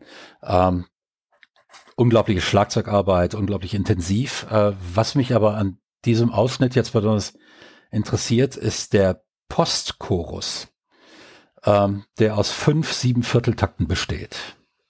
Ähm, Ungewöhnlich daran ist sowohl die Zahl fünf. Normalerweise hat man in der Metrik immer vier, zwei oder vier Takte, die zusammengehören äh, und, und letzten Endes einen Vers bilden. Ähm, und sieben Vierteltakte sind sowieso ungewöhnlich. Ähm, das Interessante ist, dass nur, nur einer von sämtlichen äh, YouTube-Reagierern tatsächlich das angesprochen hat. Und das ist ein Schlagzeuger, das ist ein, fast, äh, ein ja, beruflicher Schlagzeuger, der sagte, oh, Odd Meters, sieben Viertel. Ähm, dem Rest ist das nicht aufgefallen. Ähm, ich nehme an, Stefan, dir ist das sofort aufgefallen. Natürlich ist mir das sofort aufgefallen. Aber es ist halt ein, äh, ein gut komponierter Siebener Takt. Ja. Ne, der tut nicht weh. Ähm, also man kann treibt, wunderbar weiter vorne, ne? stampfen. Ne? Ja, genau. Der Beat, ne, der, der, der Grundbeat bleibt einfach erhalten. Das ist ja ein schneller Rocksong eigentlich, ne? Der eins, zwei, drei, vier, eins, zwei, drei, vier. Das heißt, wenn du mitklatschst oder mitnickst, dann bist du eh auf dem schnellen Beat. Und ob du dann viermal im Takt nickst oder siebenmal, äh, fühlt sich erstmal gar nicht so krumm an, aber hat natürlich eine richtig geile Energie, weil es den Takt verkürzt. Weil wir, wir erwarten eine achte Einheit und kriegen eine siebener Einheit. Das heißt, jedes Mal, äh, alle acht Schläge hüpft das Ganze um ein Beat nach nach vorne äh, und äh, haut uns das Ding um die Ohren. Ja. Klar, das ist cool. Das, das, das ist sehr cool, ja. Ähm, und das, auch das zeigt mir wieder, dass sie eben nicht damit zufrieden sind, wenn sie einen geilen Rocksocken haben, sondern die fragen sich halt immer, wie, wie kriegen wir da noch mehr Dynamik rein? Wie kriegen wir das da, da noch mehr Power rein? Und äh, das fand ich an, an in diesem äh, äh System, das ja geschafft haben, aus diesen fünf Takten, ähm, extrem gut gemacht. Erstens ja, wie, wie, du gesagt hast, es ist sehr gut komponiert, so dass es, es stört nicht. Man bleibt nicht hängen äh, bei dem Einschlag, der fehlt, sondern er treibt einen nach vorne. Man fällt sozusagen schon in den nächsten Takt rein und tanzt weiter. Und dann aber auch, dass sie auch den Break, den sie ganz am Anfang des Stückes schon haben, äh, dass sie den Break zum Gesang hin dann auch noch wieder im Siebenvierteltakt gestalten. Ähm, das, und, und da nicht, was viel einfacher zu spielen wäre, in acht, äh, acht Achtel gehen oder acht Viertel. Ähm, Finde ich super interessant. Ähm, aber was mich da wirklich wegbläst, ist, wie wahnsinnig die Schlagzeugerin in, in, The Pocket ist mit den ganzen Sachen. Und die baut da ein paar Drum Rolls rein, die man sich am besten in dem Video anguckt, um sie glauben zu können. Ähm, das ist, äh, das haut mich komplett weg. Ähm, und neben mir ist eben auch noch eine der beiden Leadsängerinnen und äh, äh singt da in den, in den äh, hier im Chorus zumindest immer mit und dann hat sie einen äh, Auftritt, der mich an Roger Daltrey erinnert hat in Won't Get Food Again. Ähm, das ist äh, im, im Build-up nach dem Breakdown. Und auch das hören wir uns jetzt nochmal an.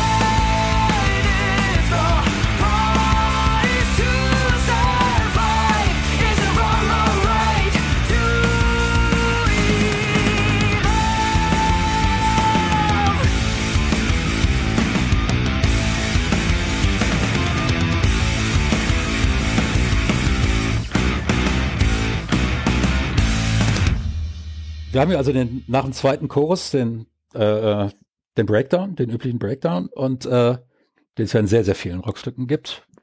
Ähm, Bass, Schlagzeug, dann setzt ein bisschen Gitarre ein, wo sie über die Seiten äh, schrammt, um diesen äh, ähm, Sound hinzukriegen, dann es baut Spannung auf, dann erstmal eine äh, einstimmige Melodie auf der auf der äh, E-Gitarre, dann wird die zweistimmig gesetzt und dann kommt dieser irrsinnige Schrei da rein, der das ganze Ding komplett in die Luft jagt. Ähm, und dann wieder all diese Sachen, wo ich sage, ja, ähm, langweilig können die nicht. Ähm, es wird dann richtig fetzig und wenn dann der Aufgang kommt, der dann nochmal wieder zum Chorus geht, äh, starten die mit einem zweischlägigen Akkord ab und dann steigert sich das nach vier Schlägen wieder, nach vier Schlägen, nach nochmal zwei Schlägen und dann nochmal nach vier Schlägen. Und die landen so, wenn ich das richtig gesehen habe, landen, landen die auf der ähm, auf der Mollterz. Das heißt, der, der, der, der Akkord, den die da haben, äh, oder der Ton, den die spielen, ist eigentlich nicht wirklich einer, nachdem du sagst, jetzt kann ich gemütlich in den, in den Chorus reingehen, ähm, weil du eigentlich zumindest noch die Quart oder die Quint erwartest danach. Ähm, also die Subdominante oder Dominante. Das wäre so das normale, äh, äh, so würde ich das komponieren. Aber die gehen dann tatsächlich von, von, von dieser Mollterz, die ich sehr spannend finde an der Stelle, dann direkt wieder in Refrain. Und das ist dann wieder so eine Sache, wo ich denke, ja, die können es halt deutlich besser, als ich es können würde. Ähm, das, das ist, ähm, das war meine, äh, das, äh, und, und dann ganz am Ende kommt halt nochmal wieder diese, diese fünftaktige Siebenviertel-Sequenz, die den Song abschließt. Ähm, und man, also ich sitze da und sage jedes Mal, boah, wow, was haben die mir gerade um die Ohren gehauen? Ähm,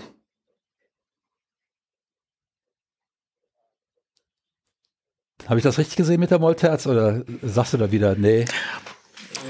Ich finde, das Spannende ist, dass die, ja, ich finde vieles spannend daran. Also was sie machen, ist, sie spielen durch einen verminderten Vierklang, einen komplett verminderten Vierklang, der ist äh, in der Rockmusik auch selten äh, und zeigt die Kompetenz im Songwriting.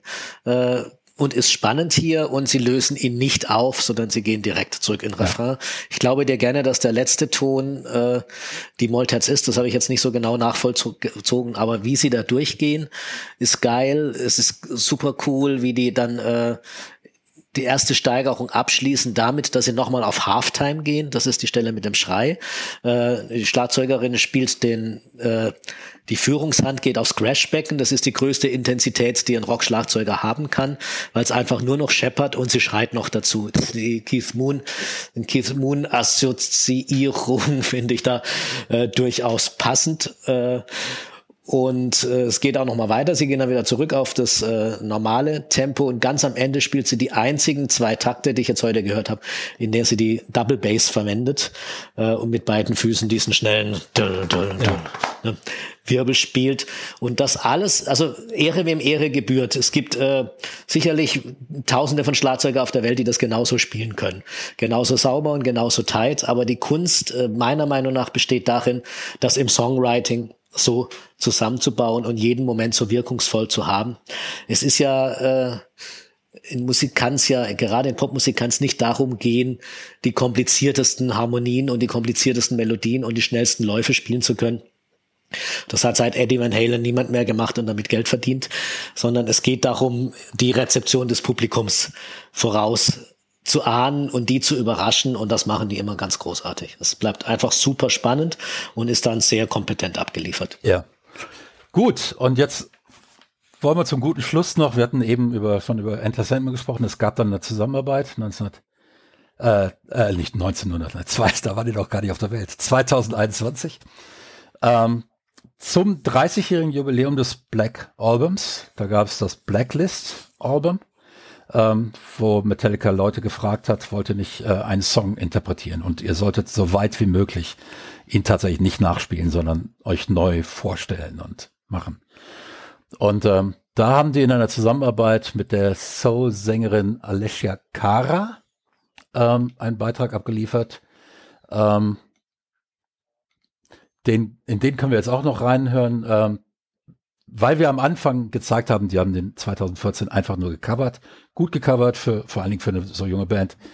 Ähm, die musikalische Entwicklung zeigt sich meines Erachtens schon daran, wie sie dann die ersten Takte angehen äh, in, in der neuen Fassung. Das hören wir uns jetzt mal an.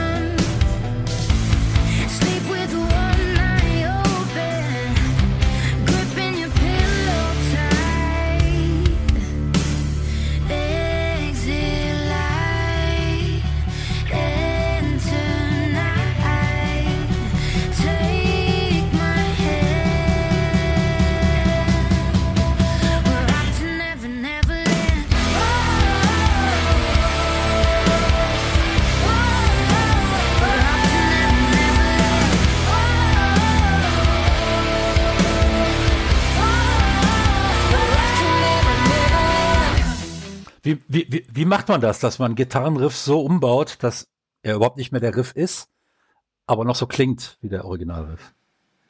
Weil die Leittöne drin sind. Die haben, äh, es ist auch hier wieder der Tritonus, ja. der Teufel in der Musik, die drei Ganztöne, ähm, die machen das Metallica-Riff aus, diese Do, Do, Di, Ba, Da, Ba. Das ist der, der Tritonus, der Ton, der äh, böse ist, der auf Black Sabbath äh, zurückgeht und auf was weiß ich was noch alles.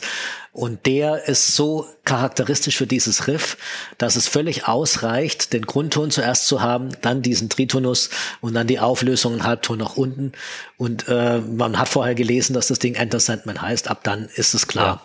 Wo wir sind. Ja, das auch. Und dann passiert ganz, ja. ganz viel ganz Cleveres. Dann wird nämlich äh, anders als bei Metallica, wird bei der Wiederholung dieser Halbton nicht nach unten, sondern nach oben geführt. Äh, wird quasi als übermäßige Quarze verstanden und zur Quinte hin aufgelöst. Äh, dann wird die, äh, die Harmonien werden dann neu geschrieben. Es wird reharmonisiert. Melodie und äh, Text bleiben erhalten. Das sind original. Äh, das Aber Ganze geht ja erstmal in Halftime. Der Text fängt ja hinten an. Ja, naja, am Anden, das gibt ja. die Einleitung vorneweg, aber dann in die erste Strophe ist die erste Strophe. Und ab dann läuft's wieder parallel. Ähm, ja, also hier, ich höre das, was ich vorhin gemeint habe mit dem New Rock, das höre ich ja auch noch ganz stark durch. Ich zermartere mir, zermartere mir seit zwei Minuten den Kopf, äh, um ein Beispiel für ein Female-Fronted New Rock oder New Metal Band zu erwähnen, äh, weil da gab es einiges in den 80er Jahren, was so ein bisschen so klang. Wir haben hier Keyboards mit dabei, wir haben so ein bisschen programmierte rhythmische Elemente mit dabei. Da, äh, ja, da ist so die, die kürzere, die jüngere Vergangenheit aktiv. Aber was es dann einfach wieder aufregend und spannend macht, irgendwann ist das alles weg und es ist einfach nur ein Rock oder wenn man so will, Metal. Geträsche in der zweiten Strophe, wenn dann auch The Warning die Lead Vocals übernehmen, äh, geht's dann ordentlich nach vorne und zum Ende des Songs wirst du, glaube ich, auch gleich noch was sagen wollen. Das ist nämlich auch spannend gebaut. Ja, das ist, also ähm, interessant ist hier noch, dass, wenn ich das richtig gehört habe, der Chorus ja in, die, äh, in Halftime gespielt wird, gegenüber dem Original auch. Ähm, und das zieht sich, soweit ich weiß, durch, durch das ganze, äh, jetzt durch die ganze Version, die die haben. Das heißt, im Original ist es so, dass eher der, die Strophe in Halftime ist und der Chorus. Nein, im Original ist alles, äh, gibt's kein Halftime. Äh, oder doch, nee, sorry, ich lüge. Sleep with One Eye Open, da gehen sie auf Halftime, genau. Nee, das ist eigentlich das Gleiche. Oder was ist dann der Refrain? Ist Sleep with One Eye Open, ist der Pre-Chorus. Der geht auf Halftime und der Chorus ja, geht genau, wieder auf Normaltime. Ja, ja. Das geht wieder, genau. Genau.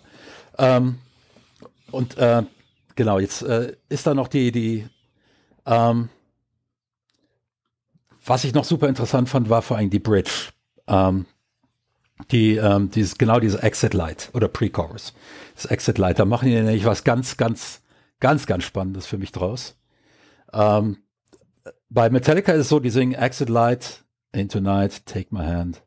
Und dann, äh, und in dem Augenblick sind, und dann, und dann geht's, und dann off to äh, Never Never, und dann geht's natürlich sofort voll los und eigentlich auch schon bei Off to Never Neverland. Das heißt, da ist schon die Steigerung drin im Pre-Chorus. Und was die daraus machen, ist tatsächlich äh, ein wunderbares Stück Musik, das deutlich länger dauert und das für mich komplett Sinn ergibt.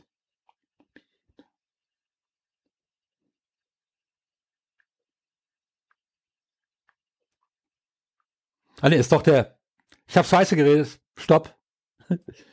Ich habe scheiße geredet, sorry. Wir müssen das neu aufnehmen. Dennis, merken, wir müssen das steigern. Es ist doch, es ist doch die Bridge, nämlich Hush Little Baby. Don't say a word. Ah. Don't say a word. Genau. Das kommt beim, im Original einmal vor und steigert sich wieder ähm, dann, dann, dann äh, in das Stück hinein. Und was die machen, ist, die sezieren das und bauen da ja, sie bauen es auf.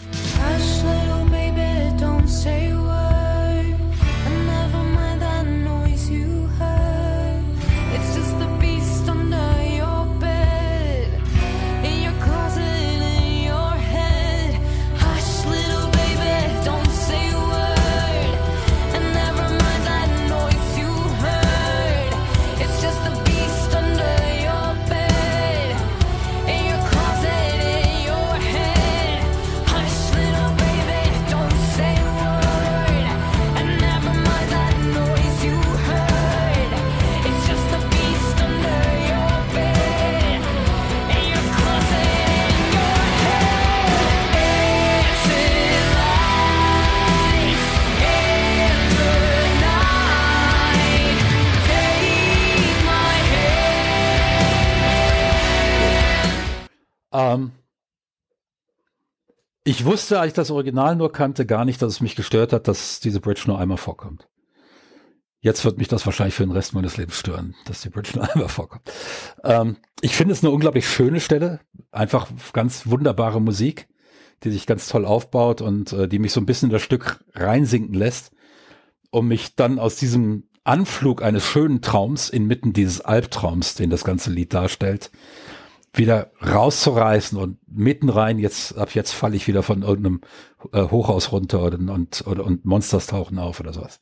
So kam das für mich äh, vor, so interpretiere ich die Stelle inhaltlich. Ähm, was machen die?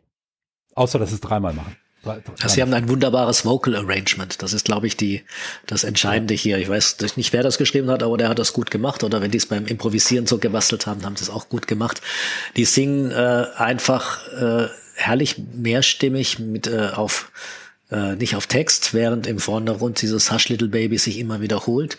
Und es hat damit äh, eine dramatische Wirkung, weil das diese Beschwörungsformel wiederholt und wiederholt und wiederholt.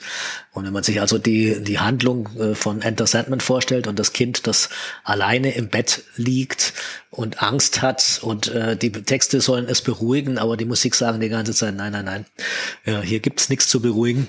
Ähm, ja. Aber Stefan, darf ich dich da ganz kurz unterbrechen? Äh, ist, soll dieses Hush Little Baby Don't Say a Word im Text das Kind beruhigen? Ich würde nämlich behaupten, nein. Weil es ist doch, es geht ja weiter mit And never mind that noise you heard. It's just the beasts under your bed. Also es, äh, verstehst du, was ich, es ist doch eigentlich. In your closet, in your head. Genau. Also der Erzähler oder der Vater in dem Fall mit mhm. James Hiff, der beruhigt das Kind damit ja nicht. Dann sagt er, ah, da ist wirklich ein Monster unter deinem ja, Bett. Stimmt.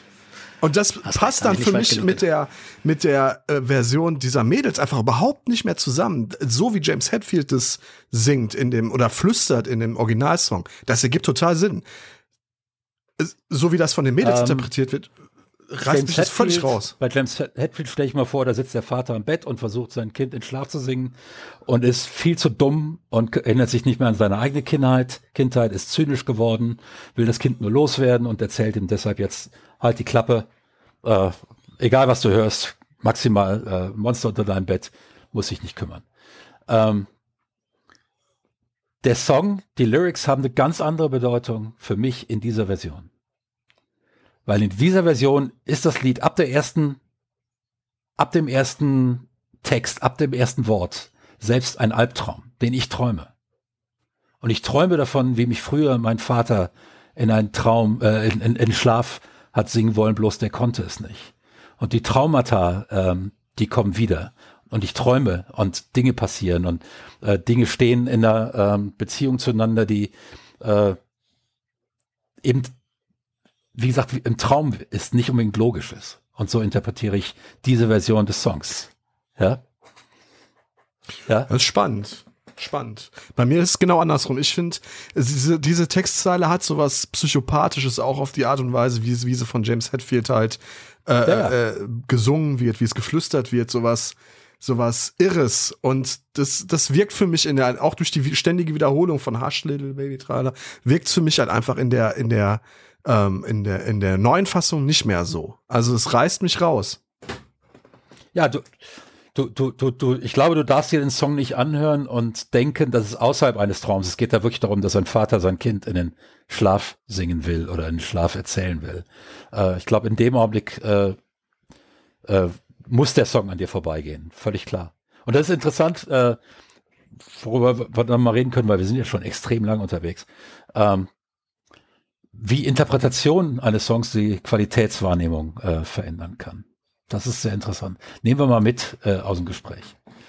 Ähm, über das Ende des Songs, da habe ich jetzt das Hörbeispiel nicht, das will ich tatsächlich unseren Hörern auferlegen. Sucht euch das Ding raus. The Warning mit Alessia Cara, Enter Sandman. Ähm, am Ende stehen nämlich die drei jungen Frauen wieder ähm, in einer schmalen Fabrikhalle und rocken dann endlich zum ersten Mal in dem Song den, den Gitarrenriff den weltberühmten, einen der zehn weltberühmtesten Gitarrenriffs aller Zeiten. Ähm, und weil sie aber nur eine Gitarre haben und man auch nur eine Gitarre dazu hören bekommt, nichts gelayert wird. Nee, stimmt nicht. Hör dir das also die Stereo an, dann wirst du hören, dass hier zwei Gitarren spielen äh, bei der Warning. Ja gut, die, aber die sind gedoppelt. Bei Metallica ist auch nicht mehr. Bei Metallica ist bei diesem Riff auch nur gedoppelte Gitarre rechts, links. Aber ich hatte in jedem Fall soundmäßig da eher das Gefühl, dass ich Rage Against the Machine zuhöre als Metallica. Also ja, das liegt daran, dass sie es in Halftime spielen.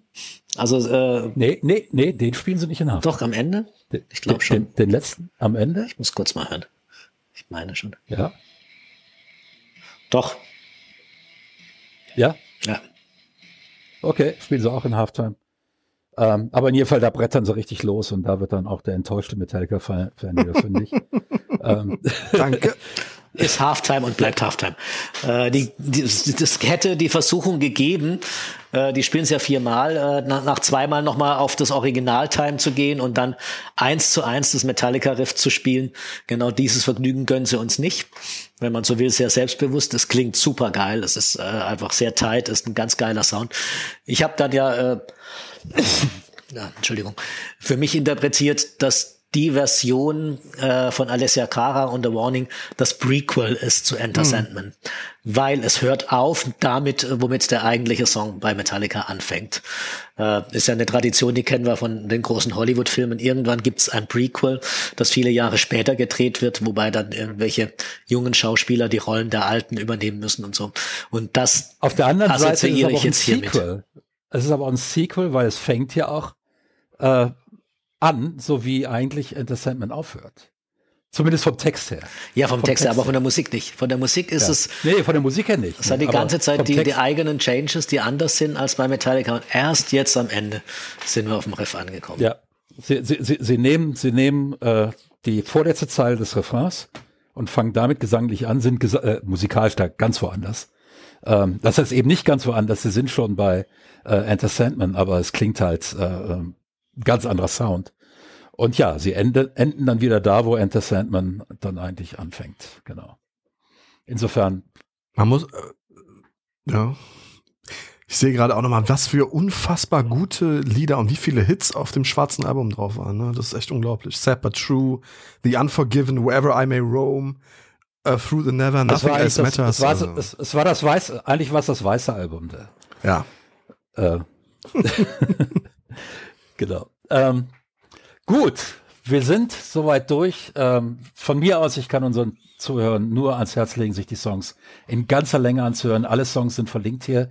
Ähm, wir weisen darauf hin, ähm, dass wir uns nicht äh, irgendwie an diesen Songs bereichern wollten. Deswegen haben wir auch nur in kleinen Ausschnitten gespielt. Ähm, wir hoffen, dass wir damit die Fair Use-Regeln nicht, nicht durchbrochen haben.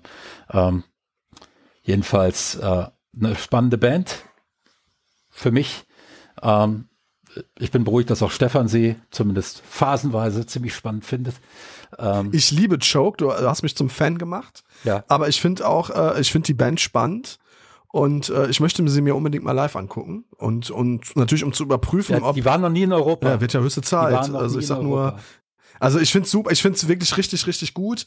Ähm, äh, sagen wir mal, das ist auf jeden Fall Musik, die äh, allerdings auch wirklich mein äh, mein Geschmack fast zu 100 Prozent trifft, muss ich sagen. Also das ist wirklich leichtes Spiel gewesen. Also ähm, das war wirklich okay. gut. Es werden, es werden, es werden Leute kommen in dieser Runde, die ähm, schwieriger sind, spätestens wenn wir bei Jacob Collier landen. Ähm, wird es, aber da brauchen wir dann Stefan in Höchstform, weil was der macht, ist äh, wirklich sehr, sehr äh, unglaublich manchmal. Ja, da können wir ja direkt mal äh, anteasern. Ich glaube, der Stefan, der wird uns ja wahrscheinlich in, für diese Reihe zumindestens noch, äh, noch mal zur Verfügung stehen, hoffe ich jedenfalls, weil es nämlich großen Spaß mit dir gemacht hat, mein, mein Lieber. Dankeschön. Das war echt toll. Hat mir auch Spaß ja. gemacht. Ja, gut. Jedenfalls, das war jetzt sehr, sehr lang. Ich habe gedacht, äh, das kommen wir eine Stunde lässig hin. Jetzt laufen wir auf die zweite Stunde zu. Ähm, Wunderbar, Stefan, vielen Dank. Äh, große Augenöffner mal wieder, auch das Ganze mal zu erklären, was ich da alles falsch höre und so weiter. Vielleicht lerne ich es ja irgendwann mal ähm, tatsächlich. Ähm, aber äh, sehr, sehr schön. Ähm, ich bin to immer total fasziniert, was du mir da erzählst. Das äh, jedes Mal wieder. Ich hoffe, das ging auch unseren Hörern so. Und ich hoffe, dieser Podcast hat euch Spaß gemacht. Ähm, und wir sehen uns wieder. Ähm, spätestens im nächsten Musikpodcast, aber am besten ähm, bei der nächsten Veröffentlichung von Leider äh, Steil, wenn wir mal wieder über eine unserer hanebüchenden Theorien diskutieren. Ähm, bis dahin wünschen Dennis und ich alles Gute. Stefan, mach's gut, wir sehen dich wieder. Vielen Dank, ihr Lieben. Ciao.